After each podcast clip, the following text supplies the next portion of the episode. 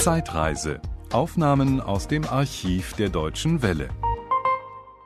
Herr Schröder, Sie wurden 1915 in Wanne-Eickel geboren. Sie landeten dann bei Saladin Schmidt in ja, Bochum am Theater, mhm. aber nicht gleich als Schauspieler. Nein, ich habe angefangen als äh, Bühnenbildner und Kostümbildner und als Dramaturgieassistent. Ich habe Artikel geschrieben und gezeichnet für die berühmten Shakespeare-Wochen von Saladin, zum Beispiel äh, die Kostüme.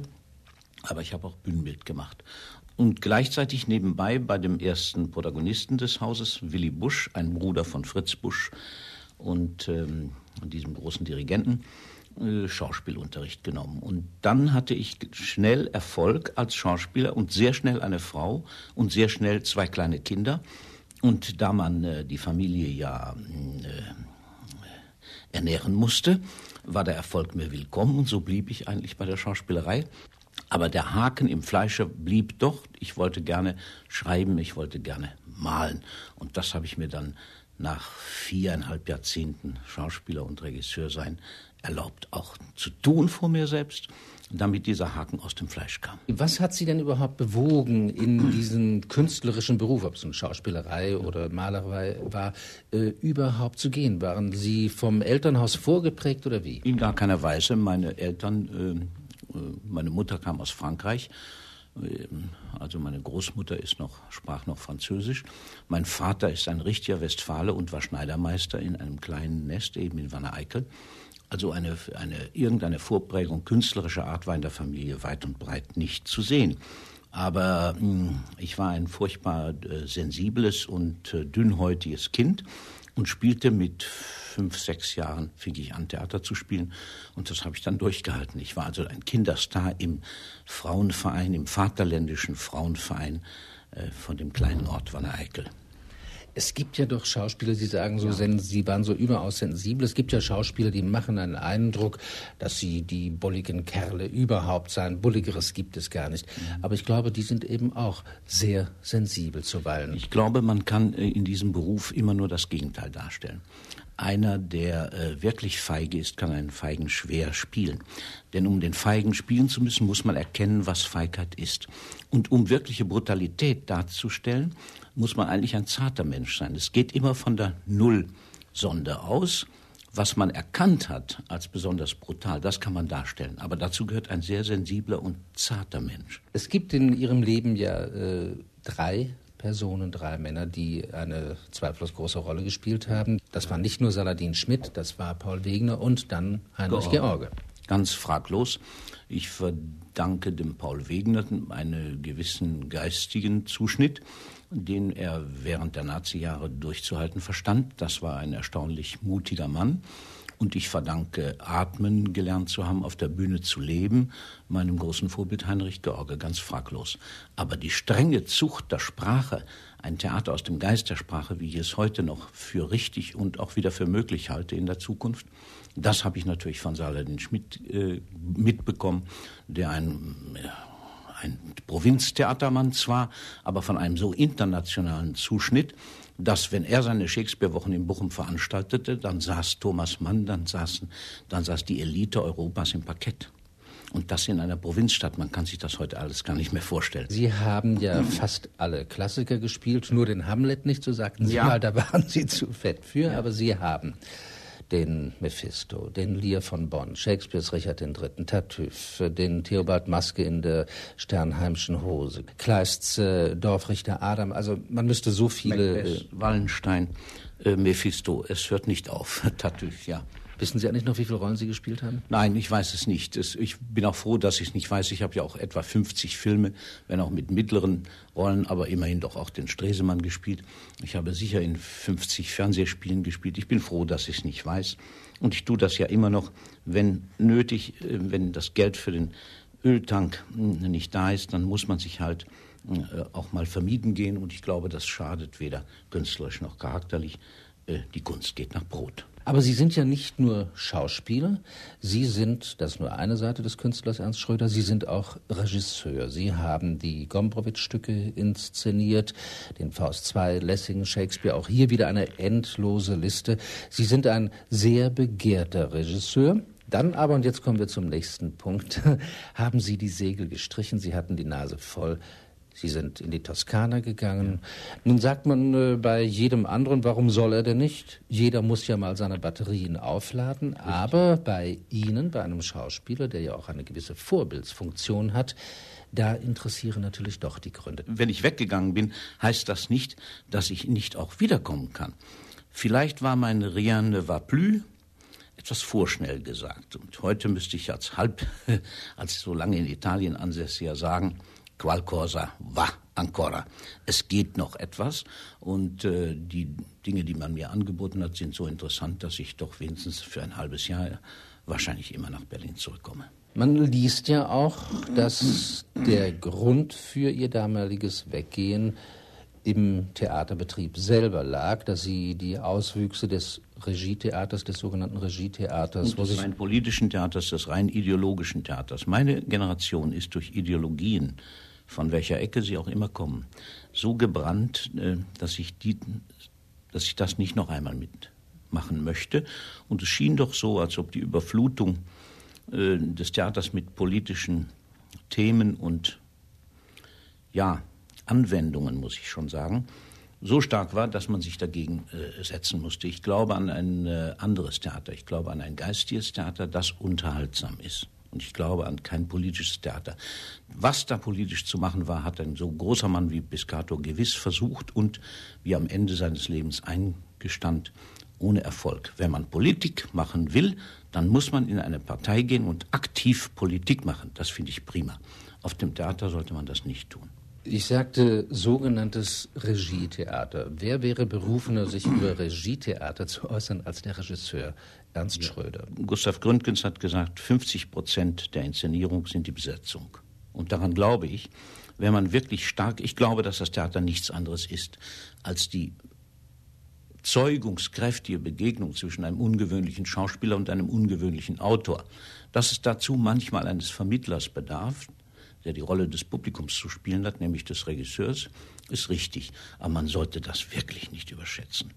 Ich meine, nun kommen Leute und sagen, ja, aber Sie haben doch selbst, Sie haben doch den Faust 2 so modern gemacht und neu gemacht. Ja, aber ich habe ihn nie gegen den Strich gebürstet. Ich blieb mit, der, mit dem Zeigefinger am Text in all meinen Stücken, die ich gemacht habe. Ich habe nicht versucht, ein, den Shakespeare, man kann ihn ändern, wie Brecht sagt, wenn man es kann.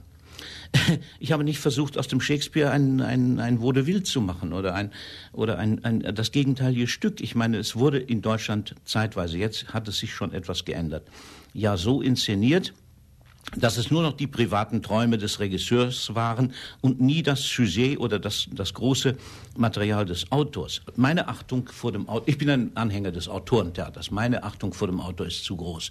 Ich bin wegen der Sprache, wegen des Heinrich von Kleist, wegen Lessing, wegen Shakespeare zum Theater gegangen und nicht um meine privaten Fantasien diesen Leuten, diesen großen Leuten aufzuoktroyieren und da etwas äh, zu machen, was mit dem Stück nichts zu tun hat. Das werden immer nur die Kommentare zum Stück inszeniert oder wurden und nie das Stück selbst. Das ist natürlich auch schwerer. Aufführungen, in denen sich der Regisseur selber darstellt und das alles auf Kosten der Schauspieler. Ja, und, und auf Kosten der Zuschauer.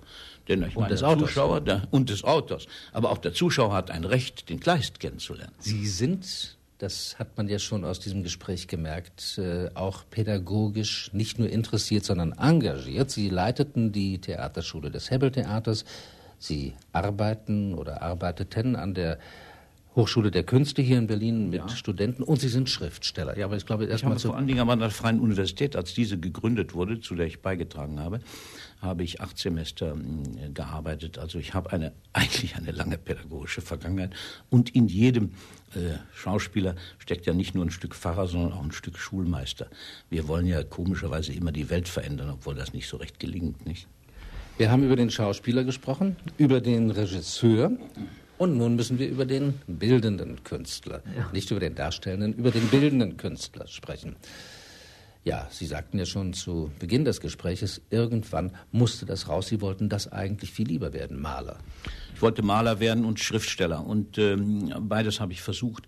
Mit der Malerei bin ich nicht so richtig weitergekommen. Ich habe zwar eine große Retrospektive zu meinem 65. Geburtstag in Lippstadt in der Galerie Trost gehabt und auch tröstlicherweise etwas verkauft. Und jetzt aber seit einigen Jahren ist mir eigentlich der eigentliche Drücker aufgegangen, dass ich doch ein dreidimensionaler Mensch bin, was man von einem Schauspieler ja auch erwartet, der Mann im Raum.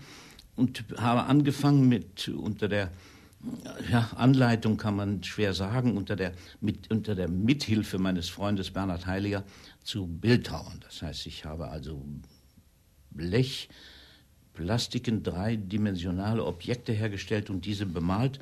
Und dabei fühle ich mich wohl und das gefällt auch manchen Leuten und das will ich auch weitermachen. Hm, ja, ich bin ja auch Landwirt. Ich muss Bäume pflanzen. Ich habe diese Bäume gepflanzt, 300 an der Zahl da unten. Und die, das vor zehn Jahren, und das natürlich ein herrliches Gefühl, heute herumzugehen, auf diesem Bauernhof und zu sehen, dass die Bäume, die ich da damals gepflanzt habe, heute zehn, zwölf Meter hoch sind. Irgendwann haben Sie mal gesagt, das Stadttheater langweilt mich. Wie ist das zu verstehen? Ja, die Wiederholung langweilt mich. Ich meine, der Tod aller Kunst ist die Wiederholung. Und da ich in einem Beruf lebe, der von der Wiederholung lebt, ist natürlich da der Tod immer sehr nah. Das merkt man jedem Schauspieler an, wie, wie leicht er in eine Manier verfällt, wie leicht er die begriffene, einmal ergriffene Wahrheit nicht wiederherstellen kann. Denn Wiederholung ist natürlich das A und O des Stadttheaters. Das Theater, es muss die, der, wie sagte Balog immer, der Lappen muss hochgehen. Kinder macht keine Schwierigkeiten. Nun ist ja für Sie auf der anderen Seite die Schauspielerei nicht etwas Nachvollziehendes, sondern durchaus etwas Nachschöpferisches, also auch was Eigenschöpferisches. Ja, im Gegensatz zum Musiktheater. Ich habe ja auch wahnsinnigerweise Opern inszeniert, hier zwei der, an der Deutschen Oper. Im Gegensatz also zum Musiktheater ist ja der Schauspieler ein produktiver Mann. Der Sänger, um Gottes Willen, ich will die, die großen Sänger jetzt nicht beleidigen, der Sänger hat die genaueste Phrasierung der Pausierung. Er weiß ganz genau, wann ein Achtel zu singen ist, wann eine volle Note zu singen ist, wann, wie und was die Pause bringt, wie lange sie zu sein hat. Und der Schauspieler muss das alles erst erfinden. Insofern ist ja der Schauspieler auch Komponist. Er ist also tatsächlich, ich habe lange damit gehadert. Er ist ein produktiver Künstler, wenn er einer ist. Ja, ja, Sie haben ja dann auch einmal, als Sie über Ihre Arbeit mit Beckett sprachen, sich in musikalischen Begriffen ausgerückt, um die Arbeit mit Beckett zu beschreiben. Sie sprachen von Tempi, von Pausen und äh, dergleichen. Das ist tatsächlich so. Ich glaube an diesen, ähm, immer mehr hat sich mein, mein Credo des Theaters auf einen einzigen Satz verdichtet. Vielleicht ist das überhaupt das Schöne. Wenn man alt wird, wird alles ganz leicht. Mit 70 ist die Sache nicht mehr so kompliziert. Ich sage, Sinngebung auf der Bühne ist immer musikalischer Natur. Sie haben nicht nur das deutsche Theater, das deutsche Theaterwesen, den deutschen Theaterbetrieb seit Jahrzehnten miterlebt, von innen, von außen.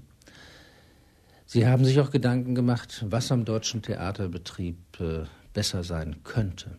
Ja, ich glaube, wir müssten, äh, das ist jetzt wirklich der letzte Zeitpunkt, unsere Strukturen überdenken, wie weit die überkommene Form des Stadttheaters, äh, die ja doch nur nichts anderes ist als die Fortsetzung des höfischen Theaters, noch stimmt, wie weit Subventionen äh, fördern oder ersticken, wie weit Subventionen überhaupt sein dürfen, damit sie nicht in Einflussnahme ausarten. Und ich glaube, da muss neu nachgedacht werden. Ein Theater, das zu viel Geld hat, kann niemals so gut sein wie das Theater, das kein Geld hat. Ich rede jetzt vom Theater im Jahre 0, 1945, 1946, 1900, bis 1949 hatten wir das beste Theater. Leute, die sich aus Gründen geistiger Unterhaltung bemühen, etwas zu tun und nicht dem Gelde hinterher rasen wenn ein Publikum einen Schauspieler wirklich sehen will als Richard III. oder als Charles Tante, das ist ganz gleich, dann muss er so bezahlt werden, wie das seiner Nachfrage an der Kasse entspricht. Das war ein Podcast aus dem Archiv der Deutschen Welle. Schön, dass Ihnen das Angebot gefallen hat. Empfehlen Sie uns doch bitte weiter. Deutsche Welle. Mehr unter dw.de.